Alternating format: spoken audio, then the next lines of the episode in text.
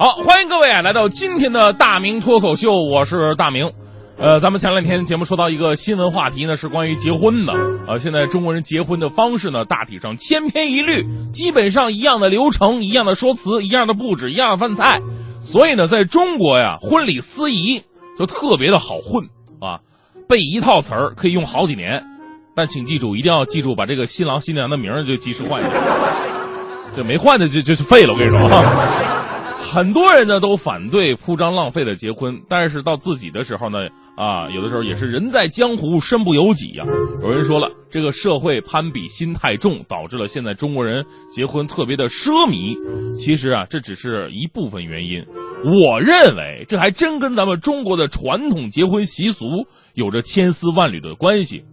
从秦朝婚礼这种仪式正式成型开始，婚礼的过程就是咱们中国老爷们花钱的血泪史。呃，古代时候婚礼讲的是六礼嘛，呃，纳采、问名、纳吉、纳征、请妻、亲迎。纳采呢，就是男方看好哪个女的了，到他们家提亲去，女方同意了就送彩礼。问名呢，就是男方遣媒人到女方家里边询问女方姓名啊、生辰八字啊，去的时候也不能空手，也得送礼。纳吉。就是算好生辰八字不好的拉倒啊！如果吉利就订婚啊，订婚也得送礼。纳征呢，说白了就是交钱，男方向女方送聘礼。啊，《礼记》里边有这么一句话嘛：“纳征者，纳聘财也，征成也。先纳聘财而后婚成，就是一手交钱，一手结婚。再然后呢，请妻，俗称选日子。历代选日子都是男方派女人，派人到女方家里边请妻送礼。”最后是迎亲，一切手续办妥了，钱也交的差不多了，新郎到女方家去提货。连续六步，哪一步都离不开送礼给钱啊！所以呢，我们就明白一个道理：现在很多人都羡慕古代人呐，能娶什么三妻四妾呀。我告诉你，无论在哪个年代，矮矬穷都是永远玩不起的。但是呢，每个国家的文化是不一样的。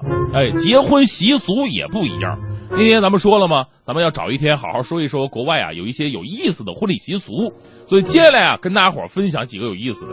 咱们先说法国，在咱们印象当中啊，法国人是特别浪漫的，婚礼肯定与众不同。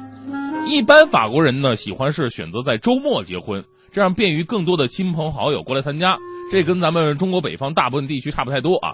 那咱们中国南方啊不一样，南方喜欢晚上结婚嘛，所以不在乎周不周末，一般看黄历日子好就行了。当然，在法国婚礼啊，有一点特别让咱们中国男人羡慕。刚才说了，在中国的传统婚礼过程当中，都是男的给钱，男的给聘礼；而在法国呢，恰恰相反，没有人跟男方谈钱的事儿，都是新娘啊。要准备好充足的嫁妆，而且呢，婚宴的费用也必须由女方来承担。所以呢，春节前那些想节省婚礼开支的兄弟们，实在不行，咱找法国妞啊，对不对？如果你觉得法国女人太高端了，结婚的时候其实挺省的，这结完婚呢，以后的日子那不靠谱啊，买这买那，我凑合不起啊，对不对？呃，那你可以对付将就一下，找这个朴实的印度妹妹。印度啊，跟法国有一点相像，就是女儿出嫁是一件令父母头疼的事儿。印度的风俗呢，也是女方要准备一大笔的彩礼作为呃礼物呢送给男方，送的礼越多，这女方在夫家的地位就会越高，以后不吃亏。最夸张的是结婚那一天，男方呢还可以邀请亲朋好友来凑热闹。而参加婚礼的客人呢，不用什么拿红包，不用送礼，相反还可以拿到一个红包。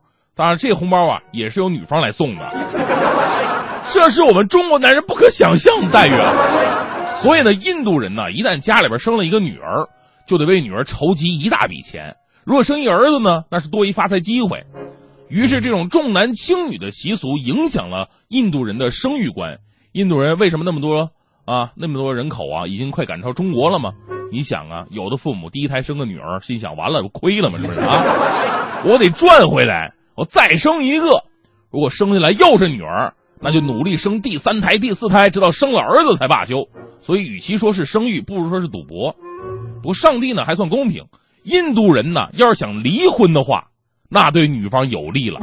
女方可以提条件，要拿多少钱，男方必须给多少，决定权呢在女方。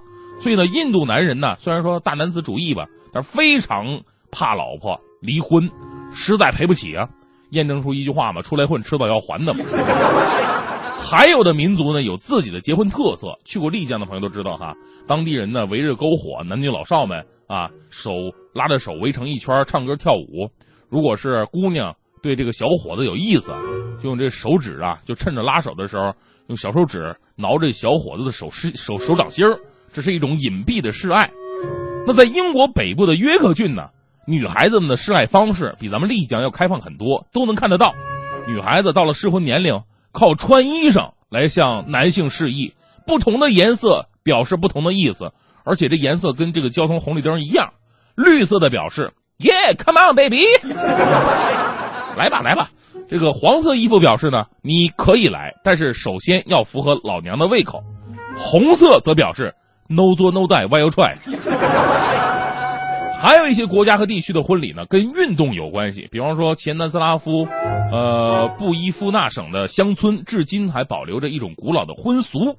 哎，这婚俗太有意思了，新娘必须能举起自己的新郎才能结婚。哎呀，这得有把子力气，尤其啊，像我这种两百来斤的，固注定在那边得孤独终老，是吧？还有，在这个多米尼加东北部的山区。由于那儿的小伙子呢，个个都是神箭手，射箭特别厉害，所以呢，在这里边流行射箭结婚。怎么射呢？就是结婚当天呢，新娘头上插一个用树叶扎成的这种高高的叶环啊，戴脑袋上。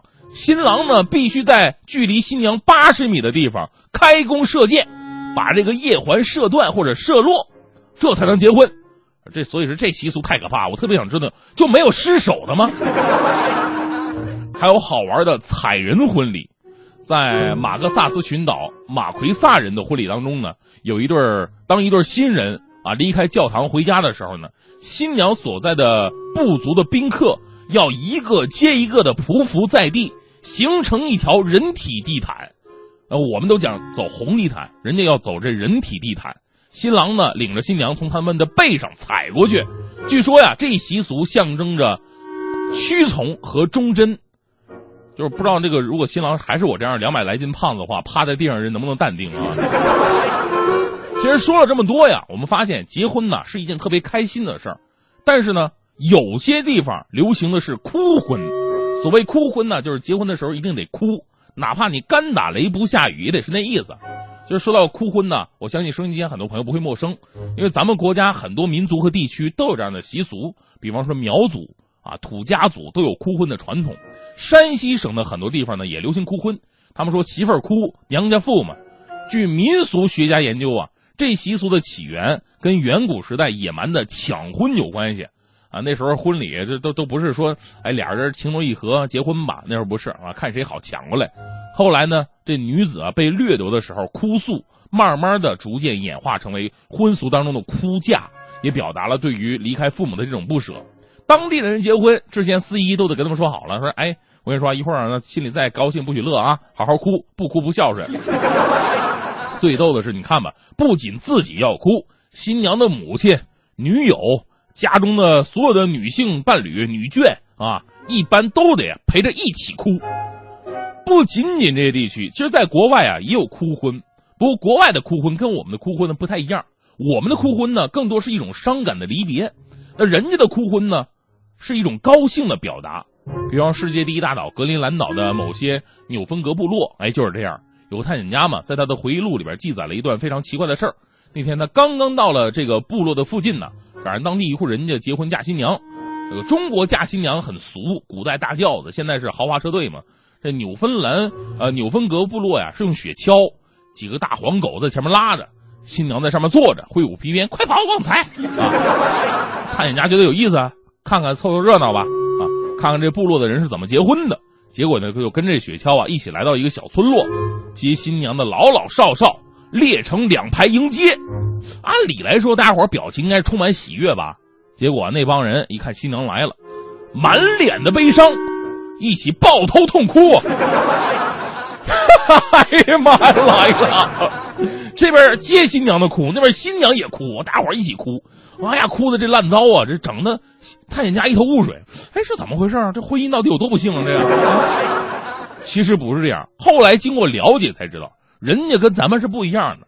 咱们表达高兴的方式呢是哈哈大笑，人家表达高兴的方式呢就是哇哇大哭，哭得越惨越高兴。因为当地人认为啊，真正的喜悦之情就应该是用泪水来表达的。我呢，昨天晚上越想这句话说的越有道理，因为咱们中国也有句老话也讲嘛，喜极而泣，就是高兴到顶点了，那应该是哭。所以我决定了啊，等黄欢结婚那天，为了表达我无比的喜悦之情，作为搭档上台致辞的时候，我一定要这样。哎呀妈呀，欢欢，你结婚了，我太高兴了！你们都别拦着我呀，我要为你唱首歌，我祝你们百年好合。来，music。最心爱的情人，却伤害我最深。为什么你背着我爱别人？女人天真的眼神，藏着冷酷的真。人生看不清，却奢望永恒。哦，软弱的灵魂。陷入太深，为什么你背着我爱别人？早已冷却的吻，藏在心中加温。爱情充满残忍，我却太认真，爱一层层被撕裂。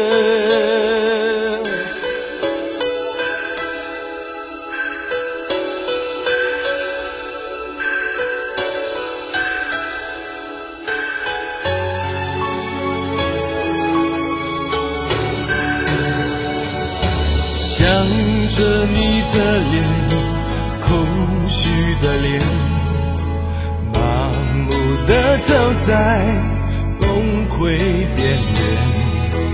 我需要可以流泪的花园，灌溉这朵枯萎的诺言最心爱的情人却伤害我最深。为什么你背着我爱别人？女人天真的眼神